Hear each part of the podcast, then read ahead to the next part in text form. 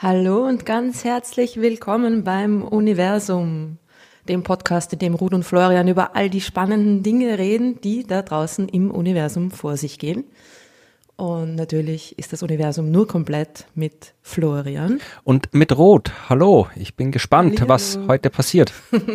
was, was genau von all den Dingen, die es da draußen gibt, auf uns zukommt. Ja. Also Hoffentlich kein Asteroid. 20. Ja, Folge 20, ja, das ist die. Wir werden erwachsen. Ja. Raus aus den Teenagerjahren. ich weiß nicht, ob Podcast, ich will auch Podcast kann man in Jahren messen. Also es ist, ja, glaub, für dich ist das ja alles irgendwie total äh, unbedeutend, weil du hast ja irgendwie 247.000 Folgen Podcast schon gemacht das ist überhaupt in deinem nicht Leben. Ne? unbedeutend hier, was, was ich hier mache. Ja, es ist ja es ist ein super Podcast, den wir hier machen. Ja, der andere, ich, nächstes Jahr gibt's äh, zehn Jahre Sternengeschichten und 500 wow. Jahre Sternengeschichten. Ah, nicht 500 Jahre, 500 Folgen, Entschuldigung. 500 Jahre wäre beeindruckend. Ja, das wäre cool. Aber schauen wir mal, wie lange es noch läuft. Aber das muss man schauen, werde ja auch irgendwie entsprechend begehen, das Jubiläum. Zweimal. Einmal die 500. Folge, irgendwann im Juni, glaube ich, oder im Mai. Und dann im November gibt's das zehnjährige Jubiläum. Cool. Aber da hat es damals ja wirklich noch keine Podcasts gegeben, wie du angefangen hast. Ja, schon nein. Jahren. Also ich war jetzt nicht schon. bei den Pionieren dabei. Also es die quasi, wenn man so, wenn man Podcasts in Generationen rechnen will, dann gab es quasi vor mir auch schon eine Generation und ich bin dann quasi so in der zweiten Generation eingestiegen. Also ich meine, es war schon, also jetzt hier, äh, Onkel Florian erzählt von der guten alten Zeit, wie es noch alle. genau. ich musste da, also wie ich angefangen habe, Podcasts zu hören, die, die, wo die allerersten zu Deutschland, im deutschsprachigen Raum auch wirklich rausgekommen sind, das war so 2008, 2009, 2010 rum. Und äh, liebe Kinder, das äh, vergisst man leicht, damals gab es noch keine Smartphones, ja, ähm, mit dem man ins Internet gehen konnte, so wie man das heute kann. Also schon, aber. Sicher gab es da schon Smartphones. Nein, nein, also aber nicht jetzt so im heutigen Sinn. Also da gab es schon Telefone, mit denen du auch ins Internet gehen konntest, aber nicht jetzt so diese Handys mit Apps und so weiter. Also die ersten mhm. wirklichen iPhones und alles, das kam erst später. Also ich musste noch wirklich, wir mussten, wenn man damals Podcasts hören wollte, ja, musste man sich am Computer hinsetzen, musste die Seite anklicken, musste die MP3-Datei runterladen, diese MP3-Datei auf einen MP3-Player überspielen und auf diesen MP3-Player dann anhören, ja. So habe ich früher Podcasts gehört. So hart war das. Ja, jetzt kriege ich noch ein schlechteres Gewissen, dass ich keine Podcasts höre, wo es jetzt so leicht wäre. Ja, ja, jetzt. Also das, aber das hat wirklich, also das hat dann, äh, ich glaube, so 2010 ungefähr rum, hat das angefangen mit den Smartphones und damit dann eben auch, haben die Podcasts natürlich auch einen ganz, ganz äh, mehr Fahrt aufgenommen, weil es halt wesentlich leichter ist. Da klickst du eine App an und fertig und dann kannst du Podcasts hören. Ja, klar. Und dann hat das halt, wie gesagt, mit 2012 war ich dann halt so in der zweiten großen Podcast-Welle im deutschsprachigen Raum, kann man vermutlich sagen, dabei. Und ja, mittlerweile ist es ja fast schon überall. Es gibt da fast niemanden, der keinen Podcast macht. Ja, es ist schon langweilig mittlerweile, gell? Ja. Muss man eigentlich aufhören. Na, geh, überhaupt nicht. Wir machen auch noch, wir kommen auch noch auf zehn Jahre. Oh, schauen wir mal. Ja, und machst du sonst noch irgendwie sowas? Das ist ja immer noch ähm, tiefer Lockdown und äh, Ach so, naja, ich mache halt meine Arbeit. Also, keine Veranstaltungen und so weiter. Ne? Ja, na, wir werden, wir können nachher am Ende, wenn es dann um die Ankündigung geht, dann können wir ankündigen, nämlich ein Projekt, an dem wir beide mitgearbeitet haben, wird demnächst äh, die der Welt vor Augen geführt werden. Äh, Im Fernsehen? Äh, Im Fernsehen, ja. Aber das reden wir dann später drüber. Nein, ansonsten, ich schreibe halt meine Kolumnen für Spektrum der Wissenschaft, ich schreibe meine Artikel fürs Blog, ich mache meine Podcasts, äh, ich schreibe hier und da andere Sachen. Also ich mache halt so die Sachen, die man also halt so eh macht. viel zu tun. Ja, ja mhm. auftreten Schau, geht halt nicht. Ich habe ein, ein neues Hobby. Also ja. Bewegung ist ja ganz wichtig und ich habe jetzt mir ein neues Hobby, eigentlich eine Art Trendsportart, könnte man Ui. fast sagen, zugelegt ich gehe jetzt regelmäßig mit meinem Laptop spazieren. ja, den Witz versteht außerhalb von Österreich keiner. Glaubst? Natürlich. Hat, hat das niemand mitgekriegt? Also, ich meine. Äh, abgesehen davon, dass in Deutschland ähm, eh so viel auch los ist, meine, da, da, da, ja, da passiert auch jede ja. Menge und jede Menge Blödsinn in der Politik. Aber Deutschland generell ist Österreich wurscht. Also ich habe ja 15 Jahre gelebt dort und wenn ich nicht Österreicher gewesen wäre, wäre es mir auch wurscht gewesen, was in Österreich abgeht. Ja, aber ich meine, die Geschichte ist schon einfach also, es ist wirklich der Hammer. Ich meine, Österreich ist, äh, ist ja von, von diversen Affären gebeutelt. Das jagt eine Affäre, die andere. Wahrscheinlich in Deutschland ist es ähm, nicht viel anders. Ja, aber die haben vernünftige Affären, ja. Da wird halt ein Politiker ja. erwischt, weil er halt korrupt ist, ja. Und dann und, und sich bereichert hat und dann muss er halt zurücktreten und dann tritt er auch zurück. Bei uns gibt's einen Finanzminister. Naja, bei uns ist es das Gleiche. Die Leute werden ähm, quasi, es wird ermittelt und dann tritt aber niemand zurück. Naja, nein, aber bei uns sind halt dann immer diese, diese, diese Geschichte, wir müssen die Geschichte erklären, wenn wir jetzt schon drüber reden, weil sonst kennt sich Deutschland ja, nicht aus. Ja, mal die Geschichte, genau. Es geht darum, dass äh, gegen unseren Finanzminister ähm, ermittelt wird. Es gilt natürlich die Unschuldsvermutung, ganz klar, aber die Korruptionsstaatsanwaltschaft ermittelt ähm, gegen den österreichischen Finanzminister. Und naja, begonnen hat das Ganze ja eigentlich in Ibiza, na, mit dem berühmten Ibiza-Video. Das hat sich schon auch irgendwie nach Deutschland durchgesprochen, oder? Ja, ja, das auf jeden Fall. Ja, genau. Und da, wo unser damaliger Vizekanzler in einer Finca auf Ibiza, einer einer vermeintlichen Oligarchennichte fragwürdige Angebote gemacht hat, äh, mit unter Red Bull und Wodka Einfluss und wer weiß was sonst noch. Ähm, genau, und das Ganze ist äh, heimlich gefilmt worden und äh, der ist ja dann tatsächlich zurückgetreten. also da gab es dann kein Zurück mehr. Und in dem Untersuchungsausschuss, der dann ähm, dementsprechend stattgefunden hat, um die, diese ganze Affäre aufzuklären letzten Sommer, ähm, gab es auch die Geschichte, dass da von nervösen Mitarbeitern des Kanzlers Festplatten geschreddert wurden. Ne? So was ja eigentlich datenschutzrechtlich nicht so äh, ungewöhnlich wäre, dass man Festplatten schreddert. Aber das Problem war, dass der, äh, der Mitarbeiter, der das gemacht hat, offensichtlich sehr nervös war und unter falschem Namen aufgetreten ist. Und dann fragt man sich schon, naja, auf jeden Fall wurde der Finanzminister, äh, der damals noch gar nicht Finanzminister war oder schon? Ah, oh ja, doch, da war er schon Finanzminister, genau. Ähm, wurde befragt, ob sein eigener Laptop da vielleicht auch dabei war bei dieser Schredder-Geschichte und äh, hat gesagt, äh, ähm, er, er kann sich nicht erinnern und er glaubt, dass er damals gar keinen Laptop gehabt hat. Ja, das weiß man ja auch nicht so das genau. Das muss man sich auf der Zunge zergehen lassen, dass der Finanzminister Österreichs keinen Laptop hat, weder beruflich noch privat. Und Aber er, hat gesagt, sich auch er arbeitet hauptsächlich am Handy. Das ist auch nicht so verwunderlich, weil äh, er hat sich ja auch beim der Erstellung des Budgets tatsächlich ja verrechnet, hat einen ganzen Schwung Nullen ausgelassen ja, bei den Corona-Hilfen, dass er irgendwie statt statt dreieinhalb Milliarden oder 350 Millionen dann irgendwie nur 3,50 Euro oder sowas zur Verfügung gestanden wären. Also es, man kann sich durchaus vorstellen, dass er da rumsitzt und äh, keine Ahnung hat, wie man einen Computer benutzt und, ja, das und sonst ist, was. weil er eben am Handy arbeitet und nicht das an seinem Laptop. Da kann man leichter mal am Taschenrechner am Handy ne? ein paar Nullen vergessen. Das ist irgendwie eh verständlich aber ja, gut. Auf jeden Fall hat er sich im Zuge von neuen Ermittlungen, die eben jetzt die, die Korruptionsstaatsanwaltschaft äh, gegen ihn ähm, durchführt, doch daran erinnert, dass er einen Laptop hat. Also es geht darum, dass äh, der Novomatic-Chef, Novomatic eine riesige Glücksspielfirma in Österreich, also auch international aktiv, und die, äh, der Chef dieser Glücksspielfirma hat den Finanzminister und den Kanzler zu einem Gespräch über Parteispenden, potenzielle Parteispenden und äh, ein kleines Problem in Italien eingeladen. Also er wollte mit Finanzminister und Kanzler über eine, ähm, ein steuerliches Problem sprechen und vielleicht auch noch potenzielle Spenden. Also ist irgendwie schon ein bisschen, naja, ermittlungswürdig, sagen wir mal so. Es gilt die Unschuldsvermutung, hm. sowieso. Ähm, auf jeden Fall hat er sich im Zuge dieser Ermittlungen erinnert, dass er doch einen Laptop hat, also keinen eigenen, sondern einen äh, privaten Laptop, den er sich daheim mit seiner Frau teilt die übrigens Journalistin ist. Also der Finanzminister und eine Journalistin äh, teilen sich einen Laptop für ihre jeweilige Arbeit, was eh okay ist. Wenn man zusammen wohnt, kann man sich auch Geräte teilen, aber so rein aus, aus Demokratie, politischen Gründen und so weiter wäre es doch gut, wenn äh, der offizielle Finanzminister eines Staates vielleicht sein eigenes Gerät benutzt und nicht das mit einer Journalistin mit benutzt. Auch aus Sicherheitsgründen oder sowas. Auch aus Sicherheitsgründen? Na gut, ist privat. Also kann man ja sagen, vielleicht hat sie ja äh, zumindest einen beruflichen Laptop. nicht der. Aber irgendwie, ja, das stimmt natürlich. Es ist also das allein ist schon fragwürdig, wenn man sich denkt, jedes Schulkind braucht mittlerweile ja fürs äh, Distance Learning irgendwie einen Laptop daheim. Äh, nur der Finanzminister Österreichs kann auf seinem Mobiltelefon arbeiten. Naja, auf jeden Fall hat er ähm, gesagt, okay, ja, es gibt da diesen Laptop und den wollte ähm, die Staatsanwaltschaft natürlich auch untersuchen und äh, es kam zu einer Hausdurchsuchung und Blümel hat seine Frau angerufen vor der Hausdurchsuchung, ja, eh klar, ne, sagt so, hey, nimm doch das Baby, die haben eine kleine, kleine Tochter äh, und geht's spazieren, damit da irgendwie ungestört gearbeitet werden kann. Eh nett von ihm, sehr ko kooperativ eigentlich. Ja. Nur ist es dann so gewesen, dass wie die, die äh, Hausdurchsuchung stattgefunden hat, dieser Laptop nicht auffindbar war. Ja. Und Blümel ruft seine Frau an und ja, sie hat den Laptop mitgenommen und ist gerade in irgendeinem Verkehrsmittel. Und dann wurde der Kabinettschef vom Kanzler geschickt, ähm, den, den Laptop abzuholen und hat ihn dann äh, zurückgebracht und es konnte alles, ähm, die Durchs Hausdurchsuchung konnte abgeschlossen werden und alles war gut. Aber ja, Blümels Frau äh, geht auf den Anruf ihres Mannes, dass eine Hausdurchsuchung stattfindet, mit dem gemeinsamen Laptop in der, in der Windeltasche spazieren. Ich meine, das ist irgendwie schon, man kann, man kann das eigentlich nicht erfinden, oder?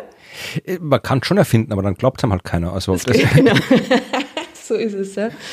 Ja, und es ist also irgendwie, irgendwie diese, es hört irgendwie nicht auf, oder? Es kommt eine, so eine Geschichte nach der anderen und du denkst dir schon, das kann doch nicht sein. Ja. Äh, aber ja, so ist es. Ja, reden wir lieber über was, was äh, sein kann, ja. Genau. Und, äh, aber schau, äh, es hat tatsächlich was mit dem Universum zu tun, diese Geschichte. Ja, welches? Was? Es ist nämlich, ich habe eine lustige Geschichte gefunden, ja, bei der es auch äh, um Schwarzgeld äh, geht. Okay. Natürlich die Vorwürfe gegen den Finanzminister sind, ähm, da, da, da, geht, da gilt die Unschuldsvermutung. Jetzt habe ich es schon dreimal gesagt, oder? Das sollte reichen. Aber äh, Ökonomen in den Niederlanden haben eine sehr interessante Studie durchgeführt, nämlich haben sie Schwarzgeldflüsse modelliert und sind draufgekommen, dass äh, das Schwarzgeld den Gesetzen der Schwerkraft unterliegt. Okay, das heißt, es fließt immer nach no unten. No escaping gravity, genau. Äh, super. Äh, es fließt nach unten. Es ist so, dass sie, sie haben die, die, die Daten der Steuerbehörde, niederländischen Steuerbehörde, analysiert. Die haben ja sehr interessante ähm, Steuerdaten. Ja, das ist nicht so, dass no, in der Steueroase dort. ja, genau. Genau, also da gibt's ja gibt's sehr interessante Steuerkonstrukte in den Niederlanden. Das, das Dutch Sandwich, kennst du das? Nein. Es klingt leicht anrüchig. besonders schmackhaft. Ja. Das ist ja das, was äh, irgendwie die ganzen ähm, internationalen, multinationalen Konzerne verwenden, um, um Steuern zu sparen. Google, äh, Starbucks und so weiter. Die machen in der EU keinen Gewinn, weil sie Lizenzgebühren an ihre amerikanische Mutterfirma quasi zahlen und zwar über eine holländische Firma, die da dazwischen geschaltet ist, weil es eben im holländischen Steuergesetz ähm, für Lizenzgebühren eine, eine Steuerbefreiung gibt. Ja. Das heißt, die, die, die transferieren quasi ihren Gewinn äh, in Lizenzgebühren durch dieses, dieses Loophole quasi zurück in, ja, in den Konzern. Aber gut, das ist ja, das ist ja legal, ja. Diese Dinge sind legal. Das, das ist, sind legale Geldflüsse, die gesetzlich geregelt sind. Ja? Also darum geht's eigentlich gar nicht. Es geht wirklich halt um ähm, Schwarzgeld, das man natürlich einfach äh, nicht, auch nicht so leicht verfolgen kann. Ja? Das ist schon klar. Und sie haben jetzt sich einfach äh, ein, ähm, ein Gravity-Based Model zunutze gemacht. Also sie haben äh, das, das, die, die Flüsse von Schwarzgeld mit Hilfe von ähm, physikalischen Gesetzen modelliert und sind drauf gekommen, dass das sehr gut passt. Äh, wie genau? Das kann man sich noch nicht genau vorstellen. Also die, die, die, was genau haben Sie da modelliert? Also äh, Gravitationsgesetz? Also äh, ja, genau. Dass, dass sich also anzieht oder geht es darum, dass das Geld sich bewegt oder geht es darum, wenn, wenn du jetzt quasi zwei, da, keine Ahnung, da ist eine Bank und da ist eine Bank und je, je näher sie sind und je größer sie sind, desto mehr Geld wird ausgetauscht oder? So in etwa, genau. Das erste eh gar nicht so überraschende Ding, wo wir drauf gekommen sind, ist, je mehr Geld da ist, desto größer das Volumen des Geld Stroms. Ja? Also Geld zieht Geld an. Okay. Quasi. Das ist irgendwie ähm, naheliegend. Ja klar, je mehr, je mehr Geld zur Verfügung steht, desto größer ist auch der, der Teil, der davon quasi abgezweigt wird auf illegale Art und Weise. Ja. Ähm, und eine, eine zweite interessante Geschichte war aber, dass das Volumen des Geldflusses oder der verschiedenen Geldflüsse, die untersucht wurden, mit dem Quadrat der Entfernung abgenommen hat. Okay, also das heißt, das Geld, das Schwarzgeld fließt gar nicht so weit. Es bleibt, bleibt. Es, genau, es fließt nicht, äh, es fließt nicht sehr bereitwillig. Es nimmt, der, der, das Volumen des Geldflusses nimmt sehr schnell ab und zwar eben mit dem Quadrat der Entfernung. Ja? Also wenn man dann immer wieder ähm, untersucht, wo, wo kommt noch wie viel an, dann äh, kommt man drauf, dass es quadratisch abnimmt. Und das ist, äh, die Erklärung dafür ist eigentlich auch recht naheliegend, weil es dabei ja um, um direkte persönliche Beziehungen und Netzwerke geht. Ja. Also es ist die direkte Kommunikation notwendig, weil die ja schwer nachzuverfolgen ist, klar. Ja. Und dadurch kommt durch größere Entfernung durch, zu, zu, zu schwierigeren sagen wir mal, Vereinbarungen und Beziehungen, ja. ja ich habe das ja alles nie verstanden. Also wie gesagt, ganze Wirtschaftskrempel. Also auch ich, ich verstehe auch immer nie, wie das, wie, wie, wie, wie, wie Geldwäsche funktioniert, habe ich nie verstanden, also wie das funktionieren kann und wie, ja, also dass das, also packt man da einfach Geld in den Koffer und dann fährt man irgendwo hin und dann gibt man es irgendjemanden und dann. Ja, das ist ja auch ein Beispiel von einem anderen Finanzminister der Republik Österreich, na, von, der, von der Schwiegermutter in Liechtenstein. Äh, ich meine, der ist ja verurteilt, also nein, noch nicht rechtskräftig ja. verurteilt, ne? das ist alles noch in Berufung. Tja.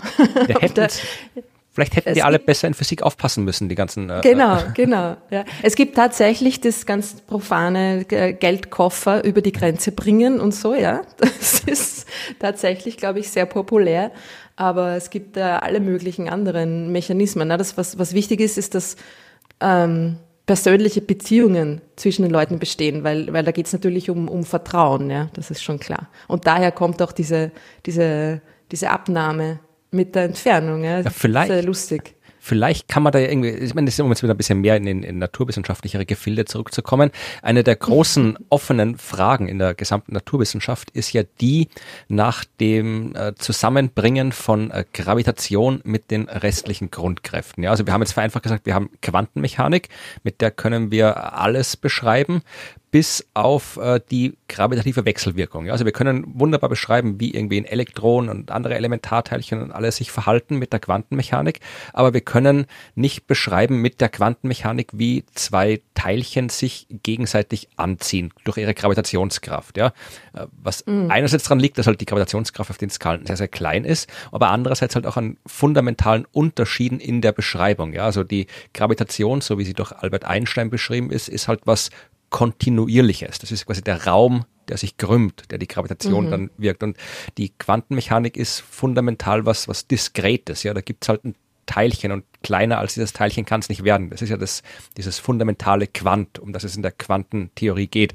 dass du halt irgendwann mal beim Punkt angelangt bist, wo es eben nicht mehr kleiner geht. Also du hast, äh, will ich sehr vereinfacht gesagt, auf der einen Seite eine kontinuierliche Theorie, auf der anderen eine nicht kontinuierliche und es ist bis heute nicht gelungen, ähm, aus der Gravitation auch so eine Quantentheorie zu machen, also die auch zu quantisieren, nicht kontinuierlich zu machen um sie zusammenzubringen, weil dann hätten wir quasi eine Beschreibung für alles. Und da wird gesucht und wir brauchen die auch, das wissen wir, weil wir halt sehr viel Zeug nicht beschreiben können, wenn es Darum geht zum Beispiel das, das ein schwarzes Loch. Ja, ein schwarzes Loch ist einerseits sehr klein und muss nach den Gesetzen der Quantenmechanik beschrieben werden.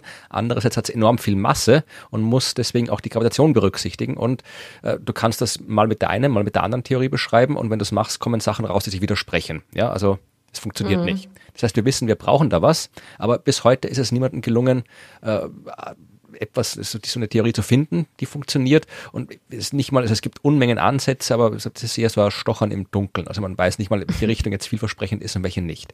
Und vielleicht, weil wie erst wieder bei der ganzen Schwarzgeldsache ist mir auch immer die Quantenmechanik gekommen, ja, weil das ist auch immer so, du weißt auch nicht so wirklich, ist das Geld jetzt da, ist es da, ist es verteilt, ist es quasi so, ist es erst da, wenn man nachschaut oder ist es dann weg, wenn man nachschaut? Also vielleicht, vielleicht müsste sich jemand mal, nachdem wir jetzt quasi eine Quantenbeschreibung des Schwarzgelds haben, vielleicht müsste sich jemand mal eine, äh, eine Gravitationsbeschreibung Andersrum, des ja, genau, Schwarzgelds genau, ja. haben. Vielleicht müsste jemand an der Quantenmechanik des Schwarzgelds versuchen und dann äh, vielleicht ist es da einfacher, das zusammenzubringen und man kann das dann wieder zurück übersetzen in echte Physik. Ja, dann hätten die, die ganzen korrupten Heinis zumindest indirekt noch eine positive Auswirkung gehabt. Das ist eine ziemlich coole Idee. Ne? Ich mhm. glaube, dass der Schnittpunkt zwischen äh, Finanzwissenschaftlern und äh, Quantengravitationsmenschen sehr gering ist. Ja, würde ich gar nicht sagen. Also ich kenne zum Beispiel einige, die tatsächlich irgendwie äh, theoretische Physik studiert haben und dann halt wie so viele andere halt äh, aus welchen Gründen auch immer die Uni verlassen haben und in die Wirtschaft gegangen sind und Banken und stellen, auch dem Geld gefolgt sind. Banken ja. stellen sich die Leute recht ein. Also es wird auf der Welt jede, also nicht jede Menge, aber es wird durchaus Bankerinnen und Banker geben, die auch Ahnung von fundamentaler Physik haben. Also einen kenne ich auf jeden Fall. Also da muss es noch mehr geben. Aber also zumindestens ist das war jetzt nicht ganz ernst gemeint, der Vorschlag natürlich, aber zumindestens so ein Ig Nobelpreis soll drin sein, ja, wenn man, wenn man eine Quantenmechanik des Schwarzgelds aufmacht. Das, das wäre endlich mal was Gutes. Danke, mhm. Finanzwirtschaft. Nein, ja, die Finanzwirtschaft hat natürlich schon ähm, äh, ein, einiges Gutes auch der Welt gebracht. So ist es ja nicht. Ich überlege gerade. naja. Äh, das Sumsi-Heft auf der Sparkasse als Kind, das war super. Genau, den, den, den, Drachen zum Weltspartag. Der hat immer, hat es die besten Drachen immer gegeben bei der Sparkasse. Das war toll. Ja. Na gut, ähm, so viel zum Schwarzgeld. Wir warten immer noch auf die, die, die Quantengravitationstheorie des, des Schwarzgeldes, um sie mit der jetzt kürzlich äh, vorgestellten gravitationsbasierten Theorie zu vereinen. Äh, es geht auch in der Hauptgeschichte um dunkle Dinge. Ja. Okay. Und zwar Dinge, die noch dunkler sind als Schwarzgeld, weil ich meine, Schwarzgeld ist zwar äh, schwarz, wie der Name schon sagt, aber es äh, ist natürlich äh, strahlt natürlich in jeden, jeder Menge Wellenlängen. Es geht aber diesmal äh, um etwas, das gar nicht strahlt. Okay. Also noch schwärzer ist als Schwarzgeld. Und zwar geht's eigentlich sogar um die Kombination aus den beiden großen, dunklen Dingen, die es da draußen im Weltraum gibt, von denen wir nicht so recht wissen, wie sie funktionieren. Dunkle, also vom einen besser ja. als vom anderen. Also dunkle Materien und dunkle Energie ist das Thema. Mm, die dunkle Energie ist, äh, ist doch ein bisschen zu heikel. Okay. Über die reden wir dann separat. Nein, es geht um dunkle Materie und schwarze Löcher. Ah, okay, das dunkle, okay, gut. Mm, das genau, die, also das eine dunkle, von dem wir schon ein bisschen mehr wissen, wie es funktioniert, sind die schwarzen Löcher und das andere dunkle, von dem wir noch weniger Ahnung haben, ist die dunkle Materie. Und es geht um die Kombi zwischen den beiden. Ja. Da bin ich gespannt, weil das ist ja, du kannst mich gerne unterbrechen, wenn ich was erzähle, was du dann nachher erzählen willst, aber das ist auch so eine klassische Frage, die ich oft gestellt bekomme, ist, äh, ob schwarze Löcher aus dunkler Materie bestehen oder ob auch irgendwie äh, dunkle Materie in schwarze Löcher fallen kann oder ob dunkle Materie schwarze Löcher bilden kann. Also das ist was, was die Leute, das ist klar, es heißt, es ist beides dunkel, aber äh, dunkle Materie ist ja eigentlich auch nicht dunkel, aber das wirst du auch noch erzählen, nehme ich an. Also da diese Verbindung. Durchsichtige Materie. Genau, transparente ja. Materie mhm. wäre das korrektere. Aber es hat diese Verbindung, die, die taucht oft auf, zumindest in den Fragen, die mir gestellt werden. Also insofern bin ich gespannt, was du da äh, jetzt für eine Geschichte erzählen wirst. Und es geht ha, genau um dieses Thema. Es geht genau um diese Verbindung und es geht auch genau um diese Fragen. Na, sehr schön. Und wunderbar. Und es ist natürlich äh, ein, also nicht umsonst kommen diese Fragen immer. Und das ist äh, ein, ein, ein sehr nahe, eine sehr naheliegende Naja, ich frage jetzt auch nicht, ob, Frage, ob rote Zwerge aus Erdbeeren bestehen. Also so, nur weil beides dunkel ist, muss doch keine Verbindung geben. Ja, aber die haben ja mehr, mehr gemeinsam, als, als dass sie irgendwie dunkel sind. Also ich finde das schon auch, äh, ich finde das sehr naheliegend eigentlich, also naheliegender als die Erdbeeren und die, und die roten Zwerge. Wissen wir, dass naja, rote Zwerge nicht aus Erdbeeren bestehen? Ich glaube schon, ja. Okay, gut. Wollte nachfragen, sicher, sicher. Das können wir abschließen, diese, dieses Thema.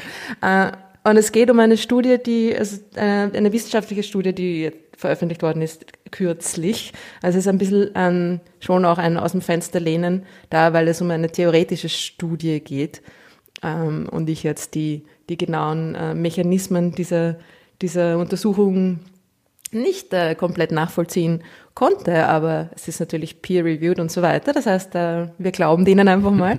äh, und die, die Studie wurde in den Monthly Notices der Royal Astronomical Society veröffentlicht, also dem, dem großen englischen äh, Wissenschaftsjournal der, der, der Astronomie.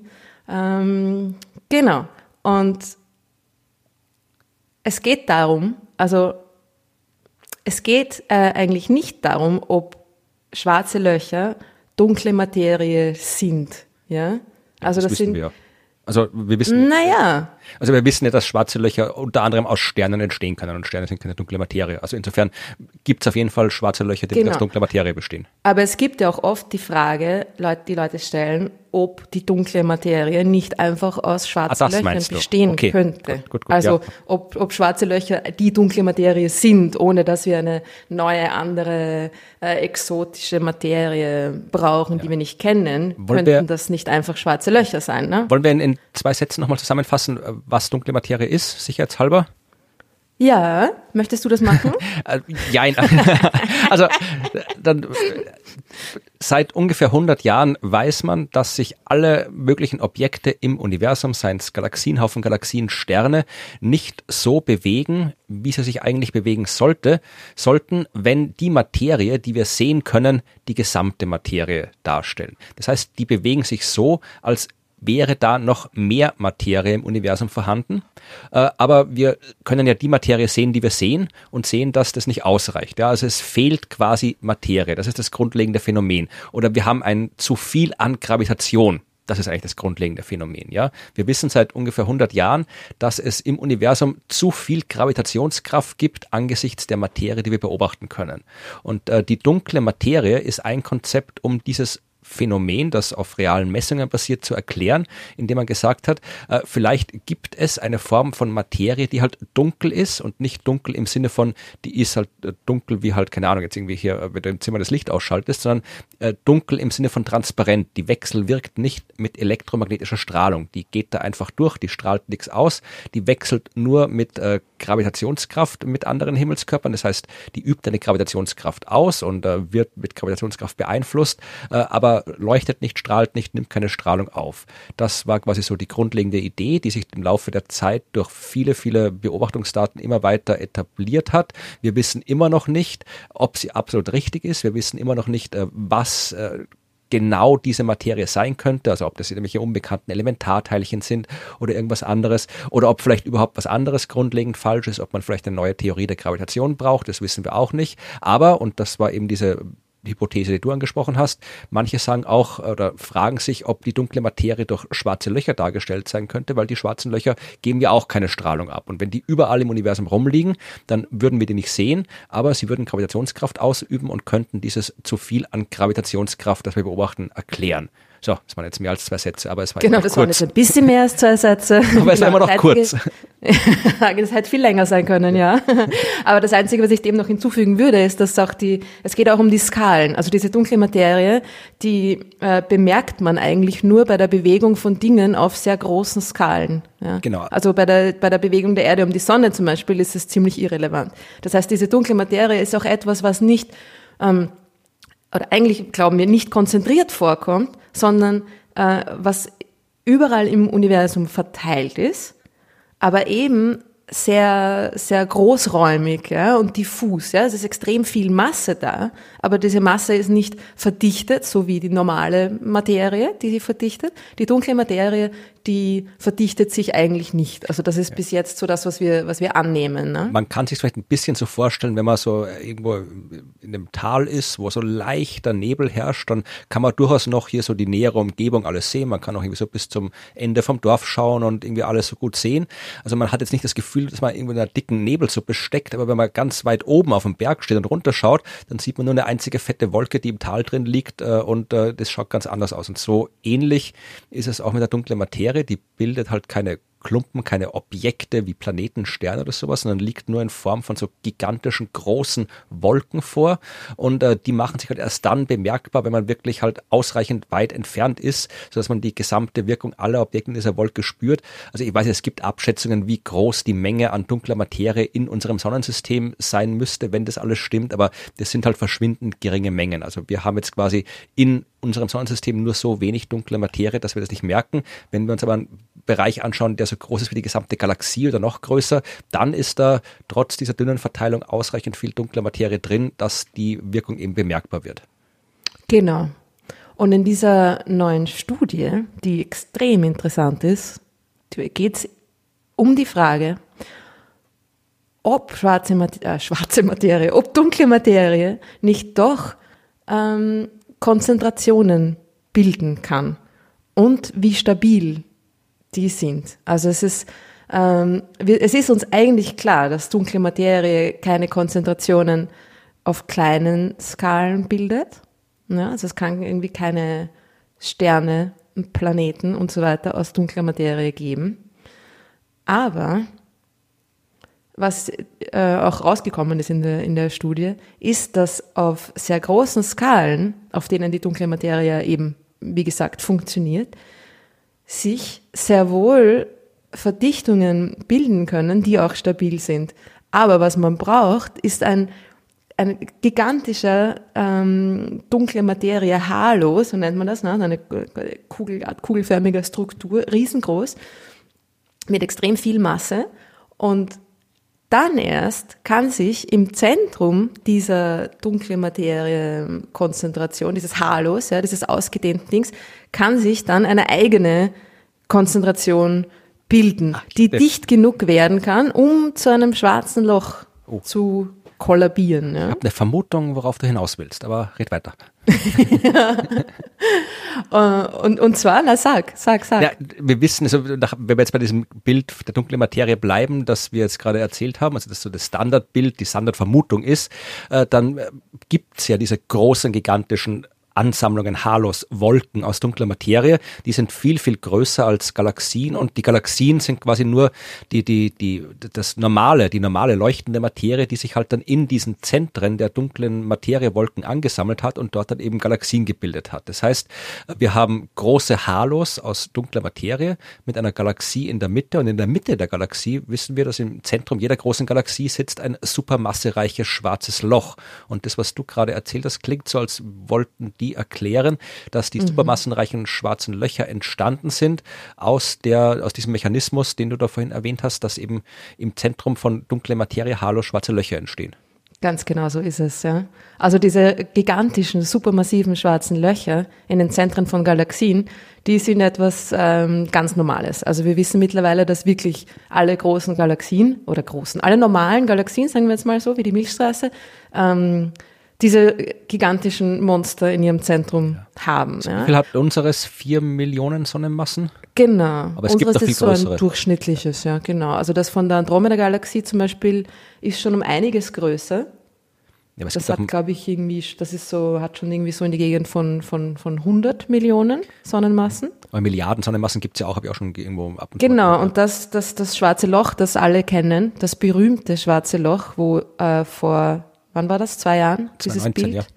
Genau, dieses Bild äh, veröffentlicht wurde von dem Event Horizon Teleskop, das gigantische schwarze Loch in M87.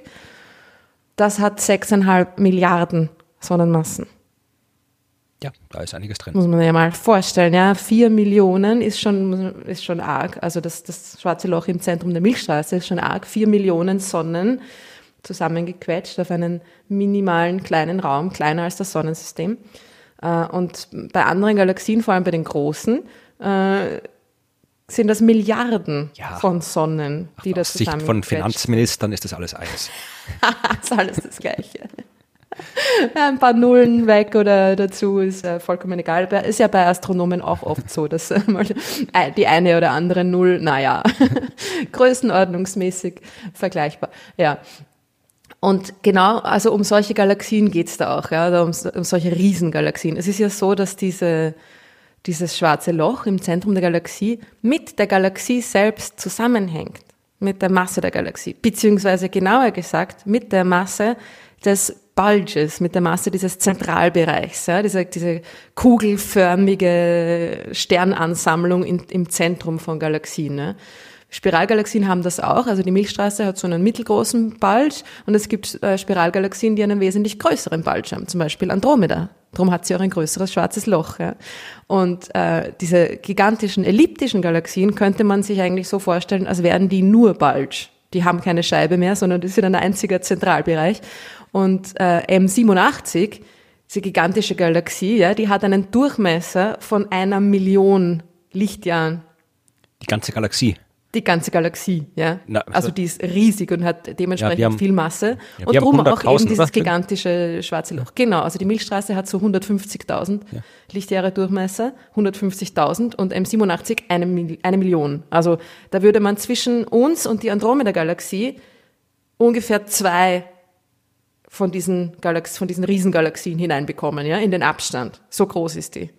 Ja, und was man noch dazu sagen muss, oder was du vielleicht eher auch dazu sagen wolltest oder wirst, äh, wir wissen nicht, wie diese riesigen schwarzen Löcher entstehen. Wir wissen, wie genau. kleine schwarze Löcher entstehen aus dem Kollaps von Sternen, wenn ein Stern in sich zusammenfällt, äh, ein ausreichend großer Stern in sich zusammenfällt am Ende seines Lebens, dann entsteht ein schwarzes Loch, das hat dann halt irgendwie so zwei, drei, fünf, zehn, zwanzig äh, Sonnenmassen. Aber wie diese gigantischen schwarzen Löcher entstehen in den Zentren der Galaxien, das wissen wir nicht. Wir wissen nur, dass sie eben mit der Masse des Bulges einen, dass es da einen engen Zusammenhang gibt, ja, mit der, der, der Masse des schwarzen Loches. Und das ist, äh, könnte man natürlich dann sagen, das deutet darauf hin, dass sich die Galaxie und ihr schwarzes Loch quasi gemeinsam entwickeln, weil ja auch der Bulge einer Galaxie etwas ist, das sich vermutlich im Laufe der Zeit erst entwickelt und eben durch äh, Interaktionen und durch Kannibalismus entsteht. Also wenn eine große, größere Galaxie eine kleinere sich einverleibt, dann wird ihr Bulge größer. Einfach dadurch, dass da durch diese, diese Ankunft der anderen Galaxie, da wird, wird einfach sehr viel Bewegungsenergie hinzugefügt und die entsteht dann, oder die führt dann dazu, dass sich die Sterne also eher dann halt auf ähm, elliptischen, chaotischeren Bahnen bewegen als auf den schön geordneten, kreisförmigen Scheiben Bahnen, ja, und dann, dann wächst der Bulge, ja.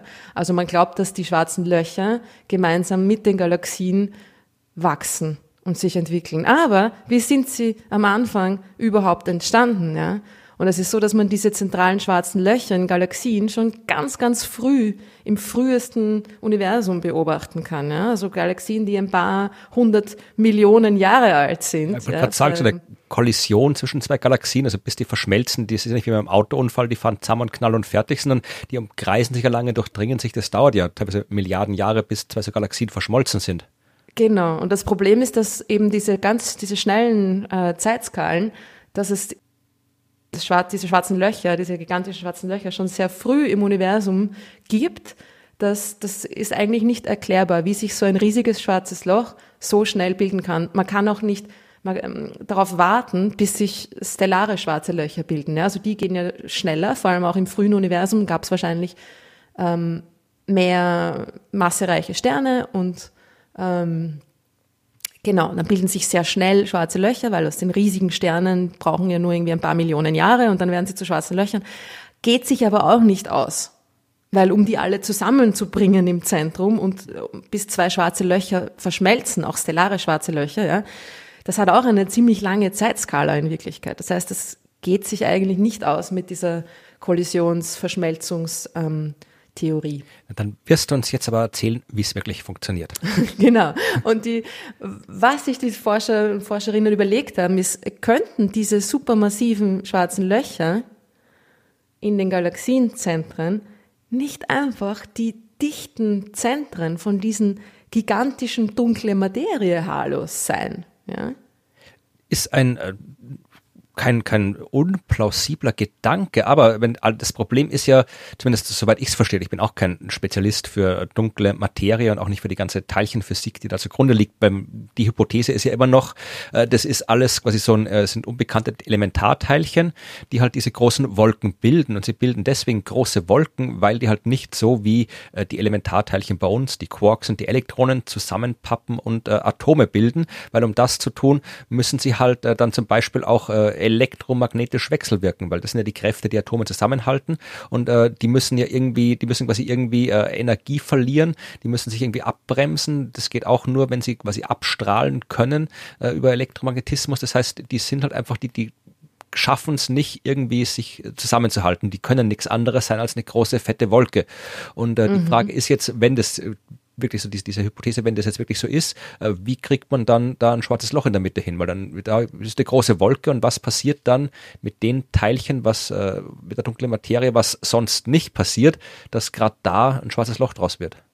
Genau, und die, die Studie hat Folgendes gemacht. Sie haben diese dunkle Materie Halos, diese gigantischen ähm, runden Wolken von dunkler Materie, simuliert.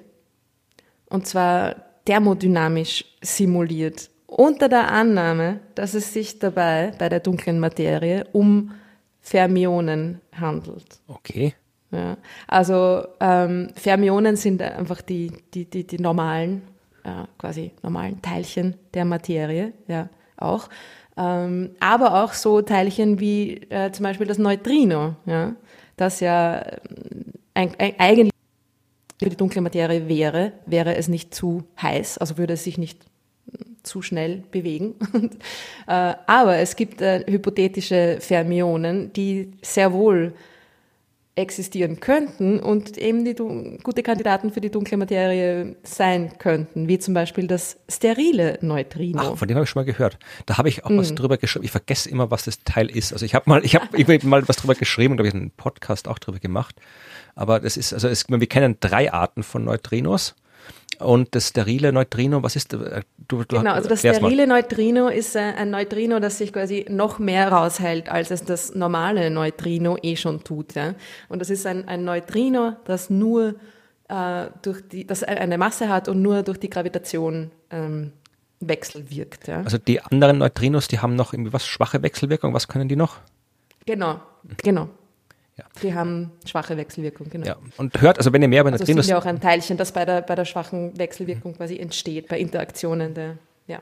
ja. wenn ihr mehr über Neutrinos wissen wollt, wir haben vor ein paar Folgen auch mal eine Folge gemacht, wo es nur um Neutrino-Astronomie ging und da haben wir auch äh, ausführlich über Neutrinos gesprochen, wenn ihr das nochmal nachhören wollt. Genau. Eigenwerbung. Sie haben, äh, genau, hört alle unsere Podcasts. Und äh, eben haben Sie jetzt die unter dieser Annahme, die natürlich schon da eine, eine gewisse Einschränkung darstellt, muss man sagen. Klar, wir wissen nicht, ob die dunkle Materie äh, aus äh, hypothetischen, vielleicht existierenden Fermionen besteht, ist aber jetzt auch eigentlich nicht so unwahrscheinlich oder auch nicht so äh, weit hergeholt in Wirklichkeit. Ja. Und sie haben eben diese nicht äh, Endkörpersimulationen, was man ja normalerweise macht mit Systemen, die durch die Gravitation wechselwirken, ja, macht man Endkörpersimulationen. Aber diesmal haben sie eben thermodynamische Simulationen gemacht und verschiedene andere ähm, physikalische Gesetze mit einfließen lassen, wie zum Beispiel das Pauli-Prinzip. Und äh, sie haben äh, Bedingungen ähm, aufgestellt, dass die maximale Entropie erreicht sein muss, wenn sich dieser dunkle Materie-Halo quasi stabilisiert hat, ja, also dass eine, eine, eine Art Gleichgewicht besteht und so weiter und so fort. Ja. Und sie haben auch eine also kollisionslose Teilchen angenommen, eben weil die die, die, die Teilchen eben nicht elektromagnetisch äh, interagieren sollen. Ja. Äh, und eben nur self-gravitating, also nur unter ihrer eigenen gegenseitigen Gravitation sich beeinflussen. Ja? Und mit diesen verschiedenen Annahmen, irgendwie, sie haben auch allgemeine Relativitätstheorie irgendwie mit eingebaut und äh, haben da ein Modell entwickelt, mit dem sie eben diese riesigen dunkle Materie-Halos, die die großen Strukturen im Universum bilden, äh, simulieren und sind drauf gekommen, dass ab einer gewissen Masse dieser dunkle Materie haarlos, der Kern tatsächlich sehr schnell kollabieren kann und zu einem schwarzen Loch äh, werden kann. Ja? Und diese, diese Grenzmasse ist eigentlich sehr praktisch, weil es passt sehr gut. Ja? ungefähr so die, die Masse einer größeren Zwerggalaxie. Okay, das ja? klingt. Also die Masse einer kleinen Galaxie. Das klingt Was natürlich großartig ist, weil das passt extrem gut zu dem, zu, zu dem Beobachtungsfakt, dass kleine Galaxien, Zwerggalaxien oft keine schwarzen Löcher in ihrem Zentrum haben. Ja, das heißt, es könnte wirklich dann so sein, dass erst ab einer gewissen ähm, Grundmasse, Grenzmasse, sagen wir mal, ja, diese dunkle Materienhalo ein kompaktes Zentrum bilden und sich dann dort an, an diesem dunklen Materie-Kern, der das schwarze Loch schon quasi gebildet hat, da dann das quasi eine, eine Art ähm, Seed, ja, ein, ein, ein Kern, Samen, Kamen, was auch immer, wupp, äh, für, die, für das ähm, zukünftige schwarze Loch dann ausgebildet ist. Das klingt interessant. Ich habe jetzt nämlich äh, kurz nochmal geschaut, was ich damals über die, das, ich habe gewusst, ich habe mal was über sterile Neutrinos geschrieben und habe tatsächlich einen Artikel von vor äh, dreieinhalb Jahren gefunden, den ich da geschrieben habe. Da hieß die überraschende Rückkehr der sterilen Neutrinos und da ging es um ein äh, teilchenphysikalisches Experiment, äh, Mini-Boon hieß das ähm, wo man mhm. tatsächlich äh, was gemessen hat, äh, was, also ich, ich kann lesen, ich verlinke es, ihr könnt es nachlesen, ich möchte es nicht, nicht live irgendwie doch mal nachlesen, um es zu erklären, aber es geht im Fall darum, dass man da teilchenphysikalische Messungen angestellt hat, die sich nicht mit dem erklären lassen, sondern nicht nur mit dem erklären lassen, was man bis jetzt schon über Elementarteilchen weiß, aber theoretisch erklärt werden könnten, wenn man von der Existenz von sterilen Neutrinos ausgeht. Das heißt, äh, es war keine Entdeckung äh, von sterilen Neutrinos, ob es die gibt, wissen wir äh, noch nicht. Aber es ist zumindest ein Hinweis, dass es die Dinge tatsächlich geben können sollte. Und äh, wenn es die wirklich gibt und die wirklich äh, dunkle Materie, quasi den Hauptteil der dunklen Materie darstellen, dann wäre das ja spannend, weil wir wissen, dass es deutlich mehr dunkle Materie geben muss, wenn es sie gibt, als die normale Materie. Das heißt, äh, beim Urknall, als die Materie entstand, war das Allermeiste, was an Materie entstanden ist, dunkle Materie. Und die mhm. hat sich halt dann irgendwie so in, in ihren großen wabernden Wolken im Universum organisiert. Und dort, wo diese Wolken groß genug waren, sind im Zentrum dann eben, äh, dort haben sich dann im Zentrum eben die schwarzen Löcher gebildet. Im Zentrum äh, haben sich dann auch die, dann auch die normale Materie, ist das so langsam hingewandert durch die Gravitationskraft. Und dann kriegst du eben die Galaxien mit schwarzem Loch in der Mitte, so wie wir das beobachten. Genau. Das war jetzt quasi so meine, meine zwei Minuten Universumsentstehungs ja, genau. Theorie. Universum in zwei Minuten. Ich, ich hoffe, ich habe es richtig zusammengefasst. Das war jetzt quasi, ich kenne ja. das ist ja dein Spezialgebiet und nicht meins. Naja, naja. Ja, na genau so ist es. Und vor allem ist halt jetzt auch dieses, dieses, ähm, dieses Loch da, oder wäre, wenn das wirklich so ist, ne? wenn es diese, diese zum Beispiel steril Neutrino oder vielleicht ein ganz anderes Fermion, von dem wir noch nichts wissen, ne? äh, es gibt, dann ist dieses, dieses, dieses Loch auch geschlossen, dass diese, die, die Entstehung dieser ähm, gigantischen schwarzen Löcher oder ihrer, ihrer Kerne, ja, aus denen sie sich entwickeln, dann gut beschreiben kann. Ja? Und dass es eben auch genauso passt, dass die Zeitskalen ziemlich gut zu passen scheinen dass, es, dass sie sich eben sehr schnell, dass diese, diese dunkle Materie, Halo-Kerne sehr schnell dann äh, zu diesen schwarzen Löchern kollabieren, dass es mit den beobachteten Massen von Galaxien, die schwarze Löcher haben und die, die keine haben, ja, sehr gut zusammenpasst. Äh, fast denke ich mir, ist eigentlich schon fast too good to be true. Ja, das haben wir schon öfter gehabt in der Wissenschaft. Also es hat schon sehr viel, sehr gut ausgeschaut und dann Supersymmetrie zum Beispiel. Da müssen wir auch mal in einer eigenen Folge drüber reden vielleicht. Aber die Supersymmetrie, das ist auch, auch so eine Theorie, um ganz viele offene Fragen in der Teilchenphysik zu erklären, wo es halt heißt, so wie, wie es Materie und Antimaterie gibt, gibt es halt auch quasi äh, normale Teilchen und äh, supersymmetrische Teilchen, also auch so eine Art Spiegelbild-Dings. Also es würde quasi behaupten, dass quasi es noch eine ganz andere Hälfte an Materie gibt, die wir noch gar nicht gesehen haben, mit anderen Eigenschaften. Und eine, eine Art von supersymmetrischen Teilchen hätte dann eben auch dunkle Materie sein können, hätte genau die Eigenschaften gehabt, die dunkle Materie hat. Mit Supersymmetrie hätte es noch, keine Ahnung, einen ganzen Haufen kosmologischer Probleme lösen können. Also eine absolut super Theorie, mathematisch total elegant. Also da wirklich waren, waren, ich kann mich erinnern, ich habe damals 2012 war das, wie der LHC, der große Teilchenbeschleuniger, das erste Mal eingeschaltet wurde, war ich auf einer Pressekonferenz, also als, als, als Journalist und nicht als Teilchenphysiker. und äh, hab die Leute. Musst hab, du nicht dazu sagen. naja, äh, sicher, sicher. Ähm, aber die ähm, haben halt dann erzählt, da wurde mir auch gefragt, ja, und was, was wird äh, der LHC als erstes entdecken? Weil halt äh, klassisch überberichtet worden ist, ja, das ist halt das Gerät, mit dem wir das Higgs-Teilchen finden werden. Aber natürlich mhm. hat es auch sehr viele mehr Aufgaben gehabt und alle, die ganzen berühmten, man lauter Nobelpreisträger da, äh, alle unisono haben gesagt, ja, äh, das erste, was wir sehen werden, ist Supersymmetrie. Wir schalten das an und dann sehen wir Supersymmetrie. Und das Higgs kommt dann irgendwie nach ein paar Jahren. Ja, und mhm. tatsächlich war es so, also die, das, das Higgs kam nach ein paar Jahren, aber Supersymmetrie haben wir bis heute nicht. Und mittlerweile wissen wir so viel, also wenn die Supersymmetrie so funktioniert sollte, wie sie funktioniert sollen, dann hätten wir die schon längst finden müssen. Man kann sich irgendwie andere supersymmetrische Theorien ausdenken, die sind dann halt viel schierer als die, die, die jetzigen und funktionieren nicht mehr so gut und lösen die Probleme nicht mehr. Aber ja, das wäre eine wunderbare, schöne Theorie gewesen, wirklich super. Aber ist halt nicht. Ich glaube, dass wir oft durch unsere, durch unser ästhetisches äh, Bedürfnis da irgendwie ein bisschen behindert werden. Ja, da habe ich, äh, muss ich sagen, einen Lesetipp bitte für alle, äh, die gerne lesen und äh, die nicht gerne lesen, sollen es trotzdem machen. Sollen es auch lesen? es gibt ein sehr, sehr schönes Buch, das ist von der theoretischen Physikerin Sabine Hossenfelder geschrieben. Im Original Lost in Mars, How Beauty Leads Physics Astray und auf der deutschen Übersetzung heißt es das hässliche Universum. Ja, kein ganz so mhm. schöner Titel wie das Original eben, weil dieses äh, Lost in Mars, also verloren in der Mathematik, das ist genau das, äh, worum es der Sabine geht und ich nenne sie deswegen mit Vornamen, weil ich sie auch persönlich kenne, ja. Also ich biedere mich da jetzt nicht an bei ihr. Die Sabine.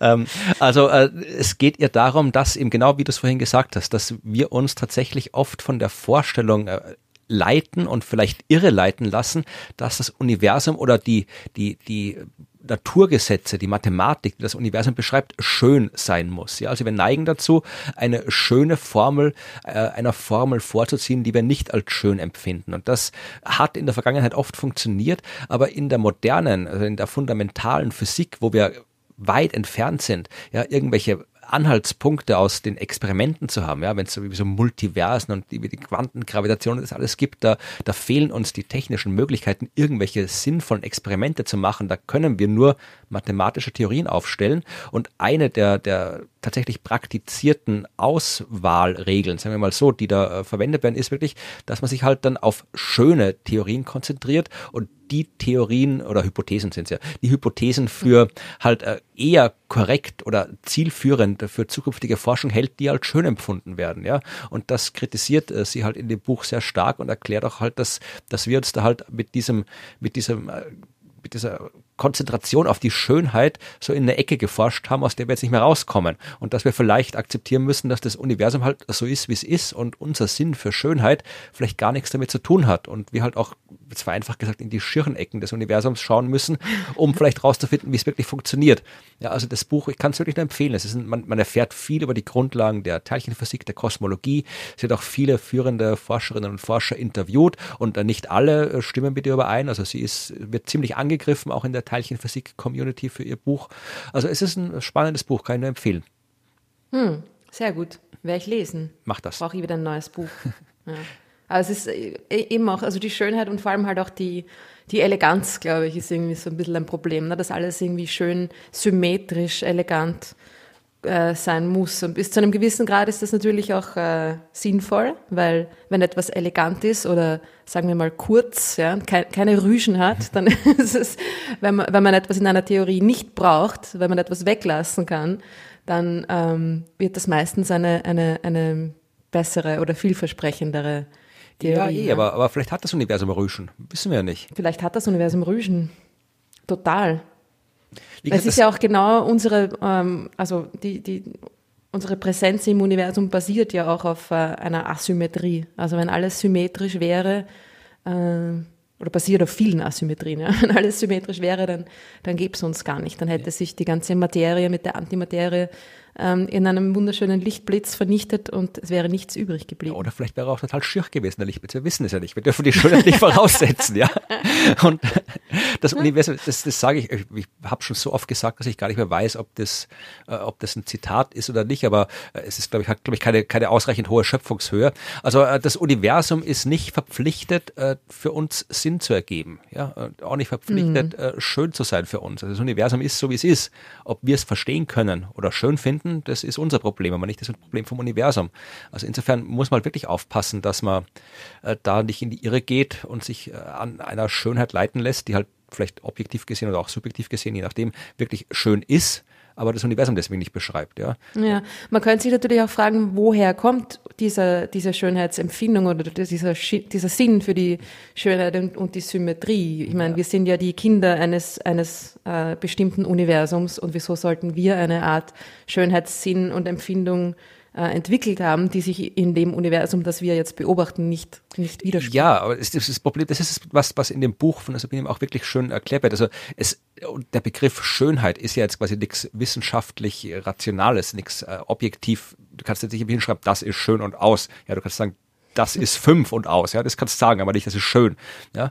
Und äh, nimm zum Beispiel hier äh, Astronomie, bleiben wir bei der Astronomie, äh, Himmelsmechanik, Bewegung der Planeten. Ganz lange Zeit hat man geglaubt, wirklich, also alles am Himmel muss sich in Kreisen bewegen, alles muss kreisförmig rund sphärisch sein mhm. und alles muss sich in Form von Kreisen bewegen.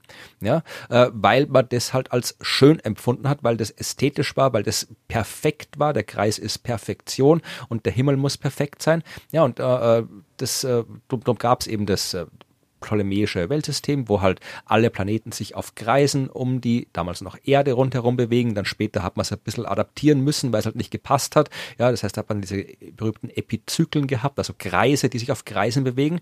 Aber der Realität auf die Spur ist mir erst gekommen, als der Kepler gesagt hat, okay, das sind keine Kreise, das sind Ellipsen. Ja? Mhm. Und äh, es ist halt, ist, ist eine Ellipse schöner oder weniger schön als ein Kreis, kann man jetzt nicht sagen. Aber die Ellipse funktioniert halt. Und wir sind erst darauf gekommen, dass das so ist, äh, als, als äh, wir eben uns von der Perfektion des Kreises abgewandt haben.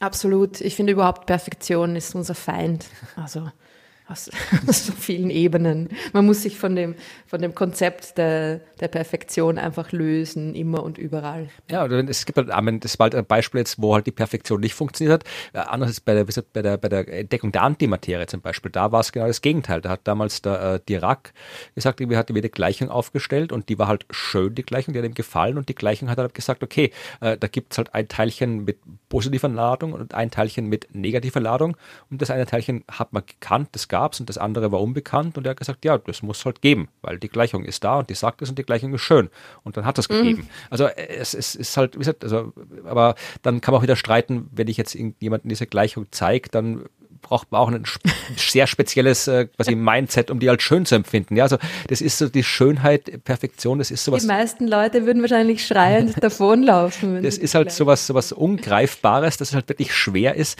das als Grundlage für wissenschaftliche Forschung zu machen. Also äh, man kann es ja machen und äh, das ist dann, glaube ich, auch das, bei dem erinnere auch das Fazit, was dann in dem Buch von der Sabine Hossenfelder ist. Äh, man kann das ja machen, aber man muss es dazu sagen. Man muss dazu sagen, wir basieren hier diese Forschung auf äh, ästhetisch-philosophischen, was auch immer für Prinzipien, äh, die für die gibt es keinen objektiven Beleg. Wir sagen einfach, das könnte so sein. Wir nehmen das jetzt an, aber diese Annahme hat keine Grundlage.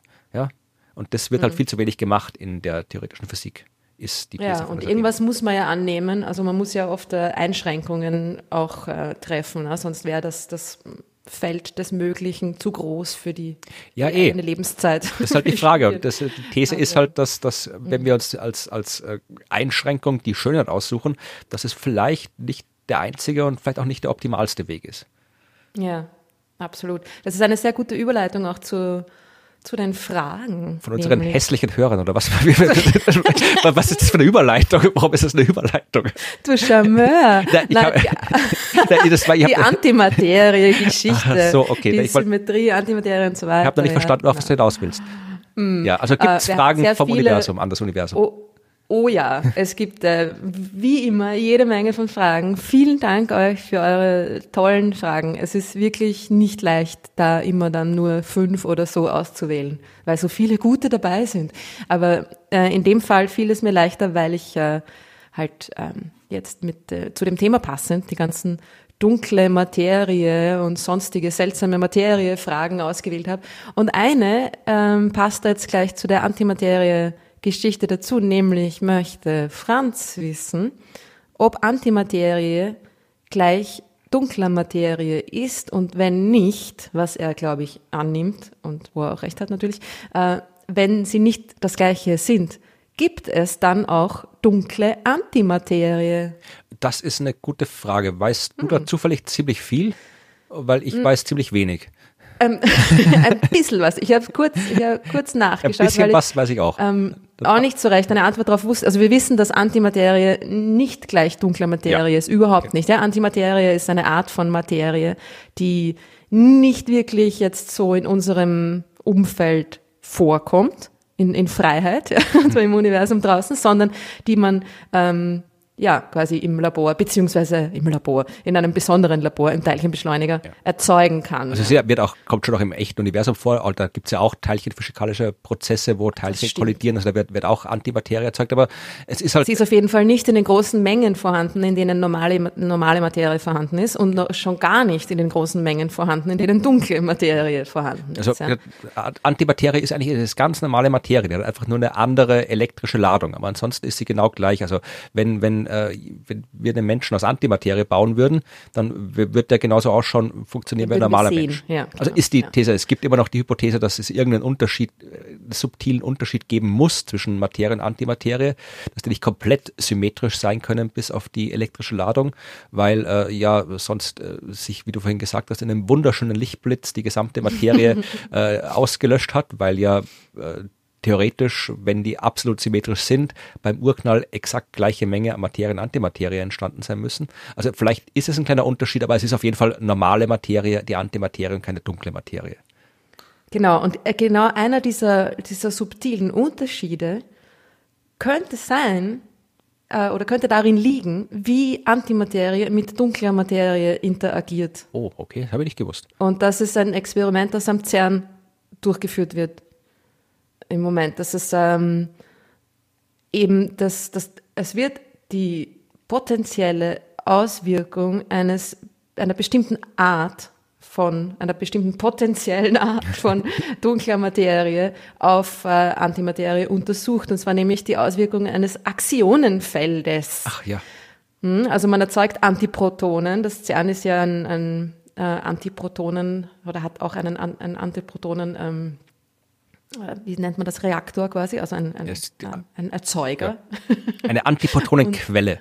eine Antiprotonenquelle, Dankeschön, Reaktor ist ein bisschen zu, ja, genau. Eine Antiprotonenquelle ähm, und da werden in diesem Experiment, die dessen Namen ich jetzt schon wieder vergessen habe, aber na, egal, im, passiert am CERN auf jeden Fall, äh, werden diese Antiprotonen untersucht ähm, wie sie auf ein potenziell vorhandenes Aktionenfeld reagieren könnten. Ne? Also man schaut, was, ob etwas passiert, wenn etwas da wäre, das man eigentlich nicht wirklich detektieren kann.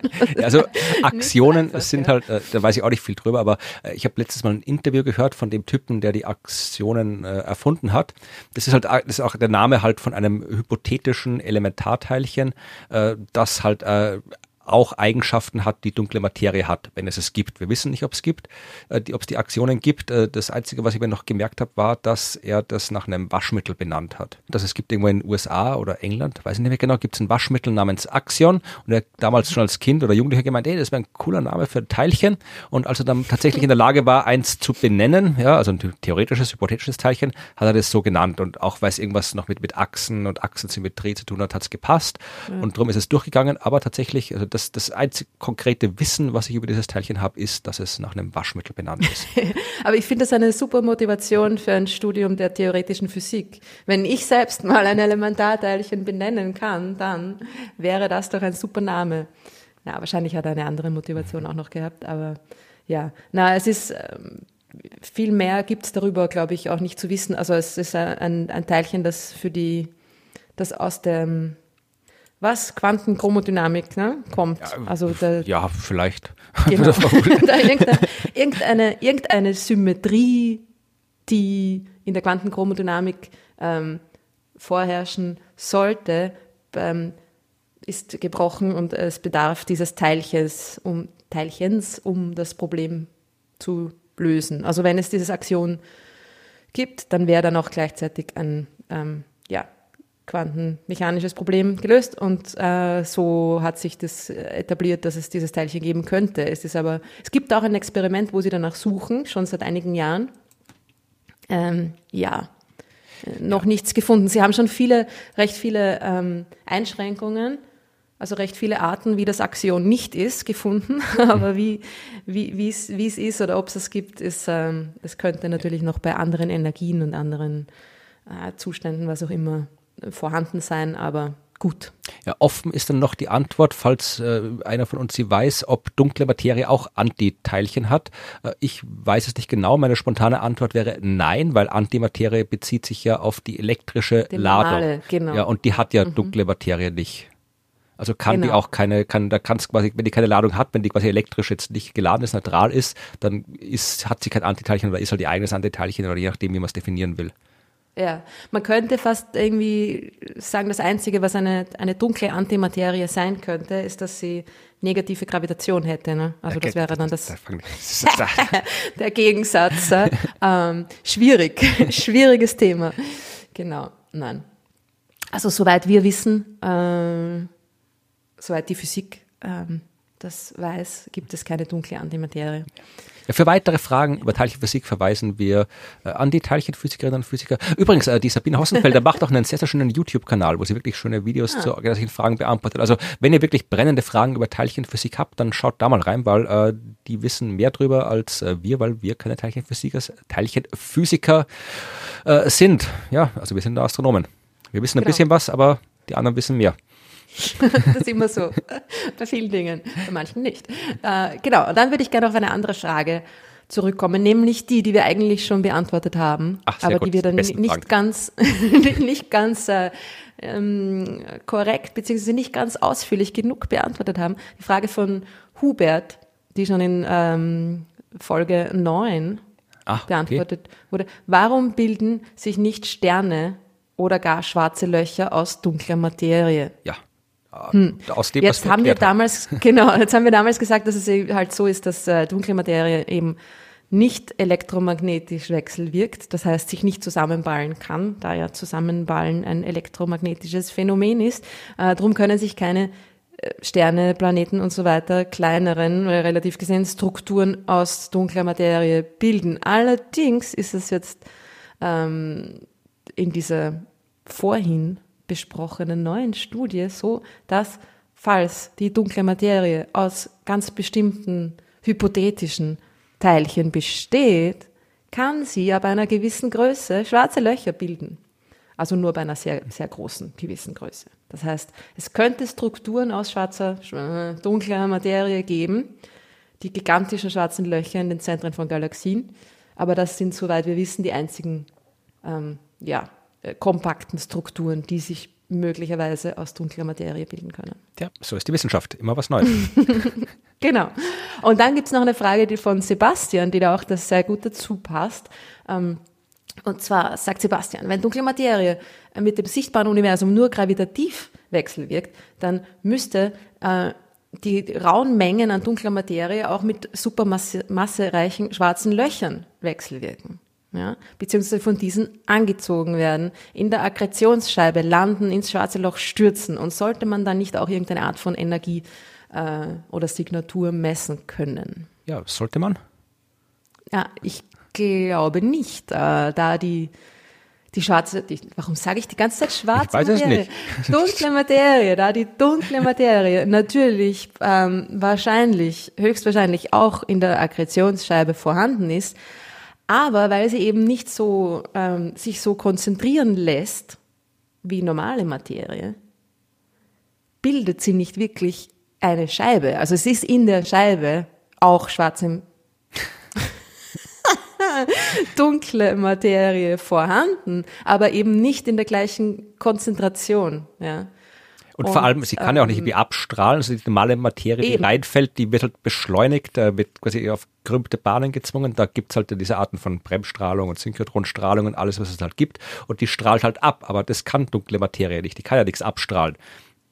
Das heißt, auch wenn da, wenn schwarz dunkle Materie, jetzt wird's schon langsam bedenklich, wenn dunkle Materie da irgendwie in der Akkretionsscheibe vorhanden ist und ins schwarze Loch hineinstürzt, was sie wahrscheinlich schon tut, ja, ähm, hat sie quasi keine Möglichkeit, da irgendwie ihre Energie loszuwerden. Die dunkle Materie kann ihre Energie nicht auf die Art und Weise loswerden, wie es normale Materie kann, nämlich Wes- ja. elektromagnetisch. Ne? Weswegen es wahrscheinlich auch, auch durchaus unwahrscheinlicher ist, dass die so oft reinfällt wie normale Materie. Nicht nur, weil die halt weniger konzentriert Genau. ist, sondern weil du kannst ja quasi, du musst ja halt irgendwie auch abbremsen, quasi, damit du reinfallen kannst. Ja, du musst ja irgendwie, äh, die muss halt wirklich dann auf gerader Linie zufällig genau auf schwarze Loch treffen, dass sie dann halt drin landet, weil die kann nicht so auf eine gekrümmte Bahn kommen, um in, in, der Scheibe rundherum, wie es die normale Materie tut, äh, weil die halt ihre Energie nicht loswerden kann, die dunkle Materie. Genau. Also, äh, nein.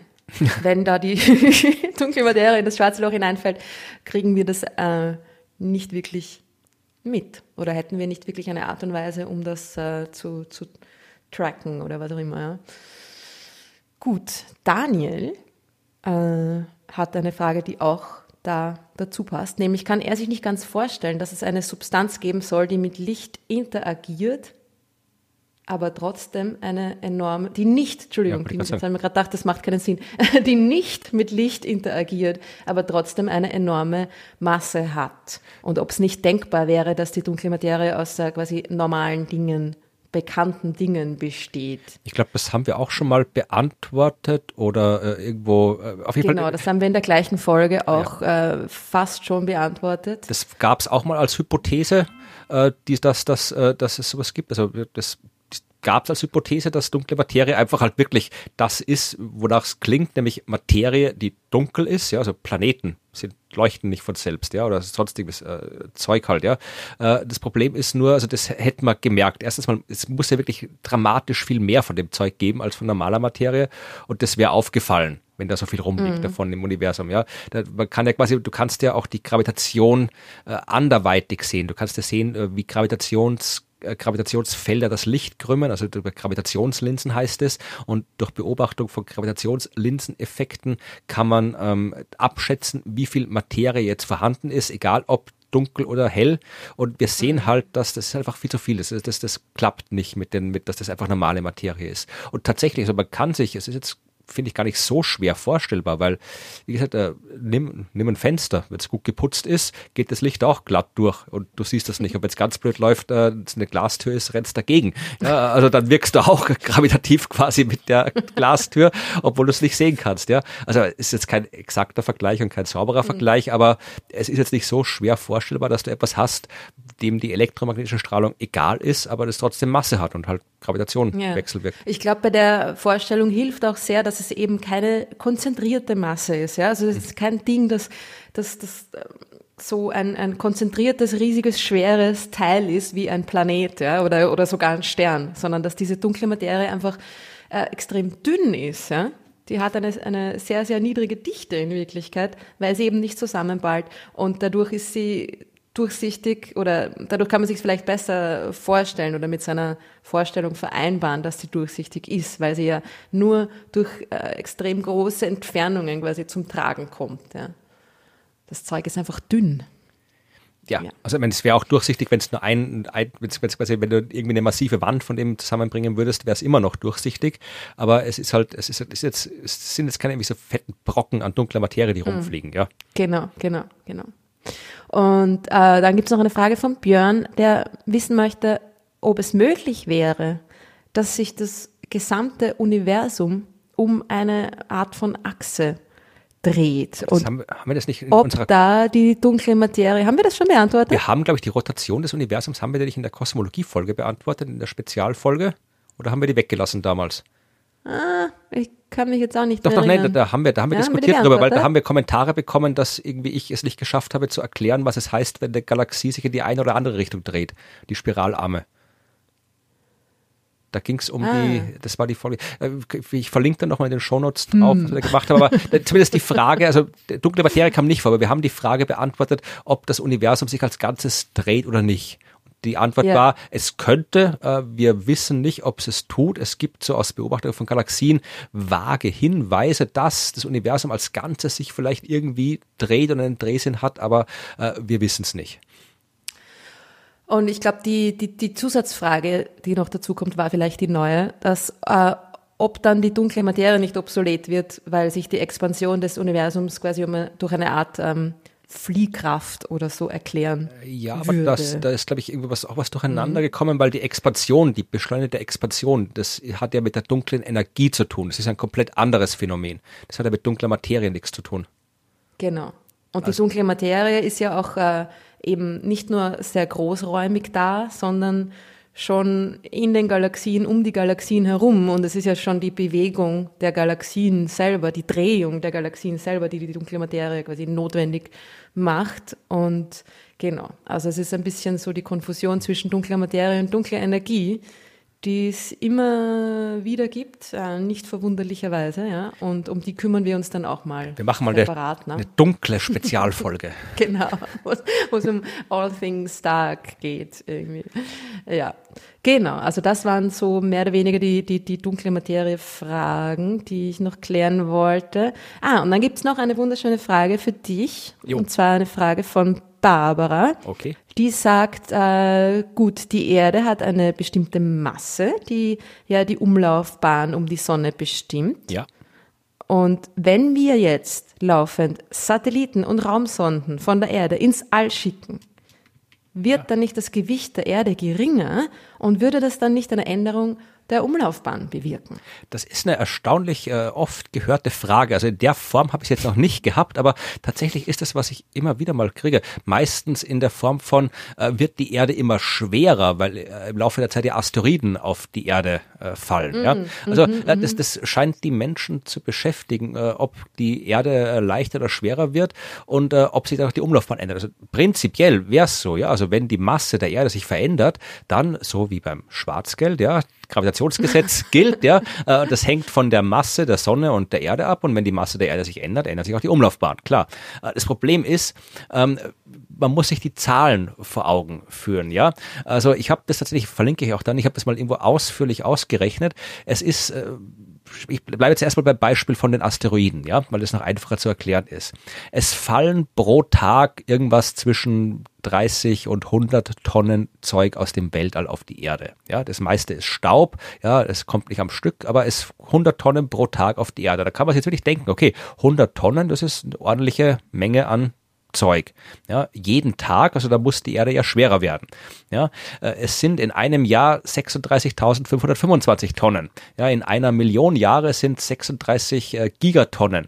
Und wenn wir die gesamte Lebensdauer der Erde hernehmen, viereinhalb Milliarden Jahren, dann hat die Erde durch Asteroiden, wenn wir davon ausgehen, dass es konstant war und so weiter, aber es ist ja nur eine Überschlagsrechnung, wenn wir davon ausgehen, dass es konstant war, hat die Erde seit ihrer Entstehung durch äh, Asteroiden aus dem Weltall 164 Billionen Tonnen zugenommen. Nicht ja? schlecht. Das ist aber ja äh, immer noch nix im Vergleich zur Masse des Planeten. Ja, das ist äh, ein ich, ich habe es glaube ich gar nicht mal mit der mit der mit der äh, mit der Erdmasse verglichen, weil es wieder so komische Zahlen geworden wären. Äh, diese 164 Billionen Tonnen sind ein 44 770 Tausendstel der Mondmasse. Ja, also es ist nicht mal, ist, selbst beim Mond wird es kaum auffallen und bei der Erde noch viel mehr. Äh, das ist ein drei, der Staub aus dem Weltall, der auf die Erde fällt, ist ein Dreißigstel der Erdatmosphäre, ja, der Atmosphäre, nicht der Masse. Also mhm. die Erde hat insgesamt sechs Trilliarden Tonnen. Ja, also das, was aus dem Weltall runterfällt, das, äh, das, ist, das ist ein Millionstel Prozent der gesamten Erdmasse. Ja, also das mhm. ist egal. Und umgekehrt ist es natürlich auch egal, wenn du die, die Satelliten, die wir hochschicken, äh, die sind halt, die wiegen halt, die wiegen keine Tonnen, ja, das ist noch viel weniger. Die, die schicken wir nicht seit viereinhalb Milliarden Jahren hoch, sondern seit irgendwie ein bisschen mehr als 50 Jahren. Das heißt, äh, das hat überhaupt keinerlei Auswirkungen, die Satelliten, die wir ins All schicken. Äh, vor allem, weil noch was passiert, ja, die Erde verliert ja auch Masse. Die Erde verliert Masse in ihrer Atmosphäre. Am oberen ist ja kein Deckel drüber. Ja, also der obere Rand der Atmosphäre, da, da kommen halt ständig kommt ständig Zeug in, ins, ins, äh, ins Weltall. Dann wird auch wieder Atmosphäre nachgebaut, also es gast immer wieder was aus aus der Erde und Pflanzen erzeugen Sauerstoff und so weiter. Aber auch wenn man da sich die Zahlen anschaut, dann kommen, verliert die Erde ungefähr drei Kilogramm Atmosphäre pro Sekunde. Ja, und das kann man ausrechnen. Das sind äh, 260 Tonnen Atmosphäre pro Tag, die wir loswerden. Ja, also 260 Tonnen Atmosphäre pro Tag gehen weg, 100 Tonnen Staub aus dem Alp kommen hin. Das heißt so äh, netto äh, verliert die Erde Masse oder das sind alles Schätzwerte. Man kann jetzt sagen, es bleibt gleich im Großen und Ganzen. Aber mhm. da muss, also damit sich die Umlaufbahn der Erde ändert, durch Massenzuwachs, da musst du wirklich was Relevantes tun. Da musst du halt irgendwie ja, den Mond draufschmeißen oder sonst irgendwas. Und äh, dann haben wir eh andere Probleme. Also das ist eine spannende Frage, aber weder Asteroiden, die auf die Erde fallen, noch Satelliten, die wir ins All schicken, ändert irgendwas an der Umlaufbahn der Erde. Ja, super. Sehr gut beantwortete Frage. Dem ja. kann ich nichts mehr hinzufügen. Wir haben eine allerletzte Frage gibt es noch. Ja. Äh, und zwar ist es eine mathematische Frage. Oh je. Sie ist aber sehr einfach zu beantworten. Äh, Arnim stellt uns diese Frage und zwar möchte er wissen, wie viel ist 9 multipliziert mit 6? Ja, das darfst du ausrechnen. Ich hole mal meinen Taschenrechner raus, warte. ich habe tatsächlich meinen Taschenrechner. Mein ich brauche gar keinen Taschenrechner dafür. Ich habe das äh, kleine Einmaleins natürlich immer noch auswendig parat und 9 mal 6 annehmen ist 42. Ja, mein Taschenrechner sagt 54. Blödsinn. Hast du dein kariertes Tischtuch nicht ausgebreitet, Florian?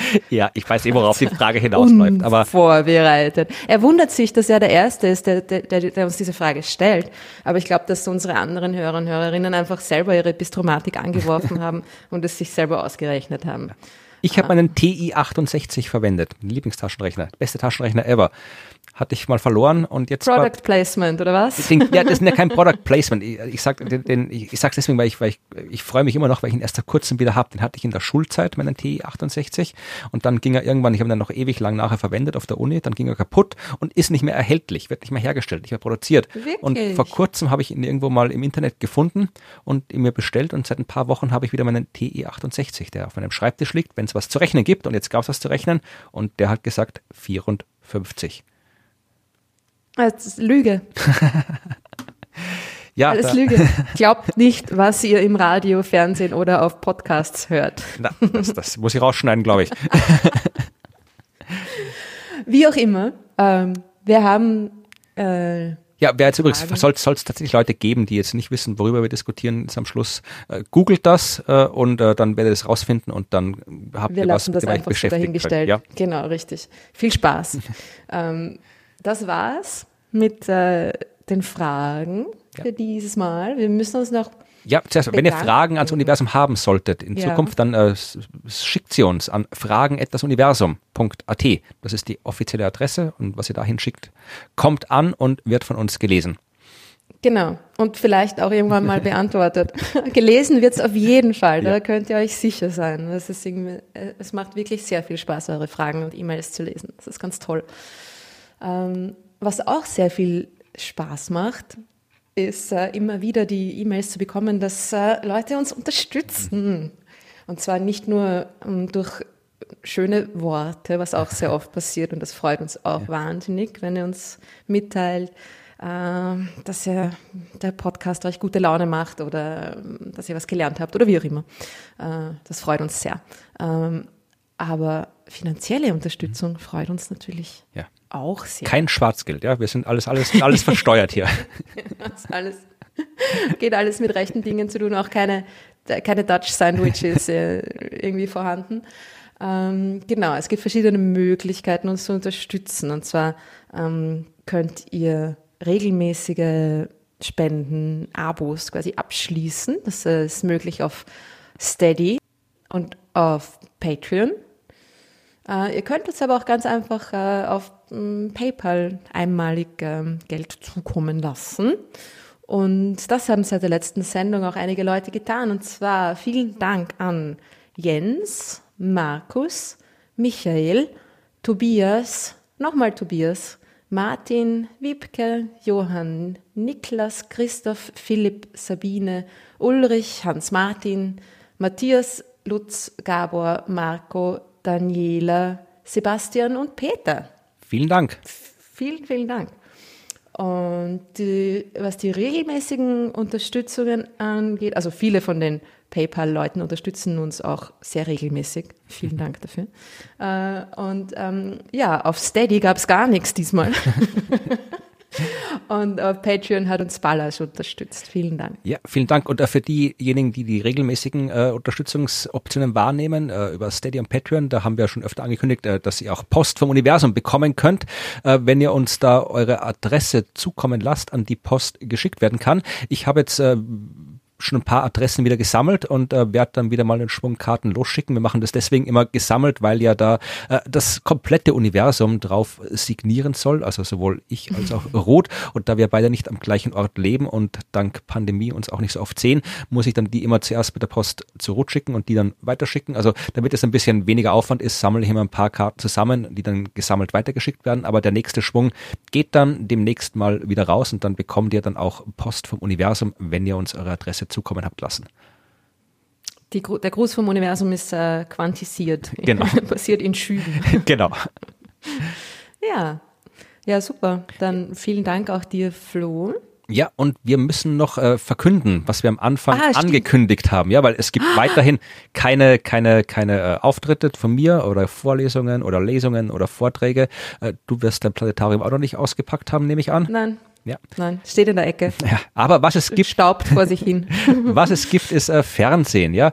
Äh, es gibt ja auch die Science Busters, äh, bei denen ich mit dabei bin und auch wir als Science Busters können nicht auftreten, aber äh, uns gibt es auch im Fernsehen und wir haben in den letzten Monaten eine neue Staffel äh, abgedreht und diese neue Staffel wird ab 17. März im Fernsehen zu sehen sein und zwar auf ORF 1, dem österreichischen Sender, äh, den ihr nicht empfangen könnt, wenn ihr kein österreichisches Fernsehen empfangen könnt. Aber da müsst ihr nicht verzweifeln, denn äh, es sind alle Folgen dann sieben Tage nach der Ausstrahlung in der Mediathek verfügbar, die beim österreichischen Fernsehen seltsamerweise TV-Thek heißt, aber funktioniert genauso. Äh, da sind die Folgen Ja, drin. es ist nicht schlecht programmiert, diese TV-Thek. Ärgert euch nicht. Ja, aber das Schöne dran Schaut ist, es euch trotzdem das. Schöne dran ist, die Science Busters Folgen im Gegensatz zu ganz vielen anderen äh, Sendungen aus der ORF TV-Thek, die Science Busters Folgen sind immer äh, für alle aus allen Ländern abrufbar. Das heißt auch aus Deutschland, aus der Schweiz, aus Liechtenstein oder wo auch immer ihr zuschaut. Äh, es soll ja auch Leute geben, die uns aus nicht deutschsprachigen Ländern äh, zuhören. Äh, egal wo ihr seid, ihr könnt in der TV-Thek die Folgen anschauen. Ja, also uns gibt's zu sehen mit wunderschönen Folgen. Wir haben alles drin, was man halt so drin hat bei den Science Busters. Also Corona kommt natürlich auch vor. In der ersten Folge gibt es das Corona Special. Es geht auch, glaube ich, um, die, um den Streit zwischen Hunden und Katzen. Es geht um, äh, was haben wir noch gemacht? Ich habe irgendwie äh, Klopapier, ganz viel Klopapier. Klopapier kommt mit, genau. Äh, Da weißt du am besten Bescheid, weil ich bin, also ich bin, mache ich nicht alleine. Es gibt ganz viele andere Wissenschaftlerinnen und Wissenschaftler, die mit dabei sind. Martin Moder äh, ist mit dabei, Helmut Jungwirth von der Uni Graz, der Mikrobiologe, Elisabeth Oberzaucher, Verhaltensbiologin ist mit dabei, Peter Weinberger, der Chemiker, der Kabarettist Gunkel, neben dem Kabarettist Martin Puntigam natürlich. Äh, Es ist auch mit dabei, ich habe jetzt noch zwei vergessen. Äh, Die erste, die ich vergessen habe, ist Die Ursula Hollenstein. ja, die habe ich fürs nächste Die- aufgeschrieben. Ich habe davor habe ich Ah, auch noch einen sorry. vergessen, glaube ich, oder? Weiß ich gar nicht. Es sind so viele mittlerweile. Nein, also, aber vielleicht habe ich ihn vergessen, aber auf jeden Du Fall. bist schon wie ein alter Professor. Ja, wirklich. Es sind so viele mittlerweile. ja, und alles so jung und ja, und reden so komisch und haben so komische Kleider gar. Schrecklich ist das.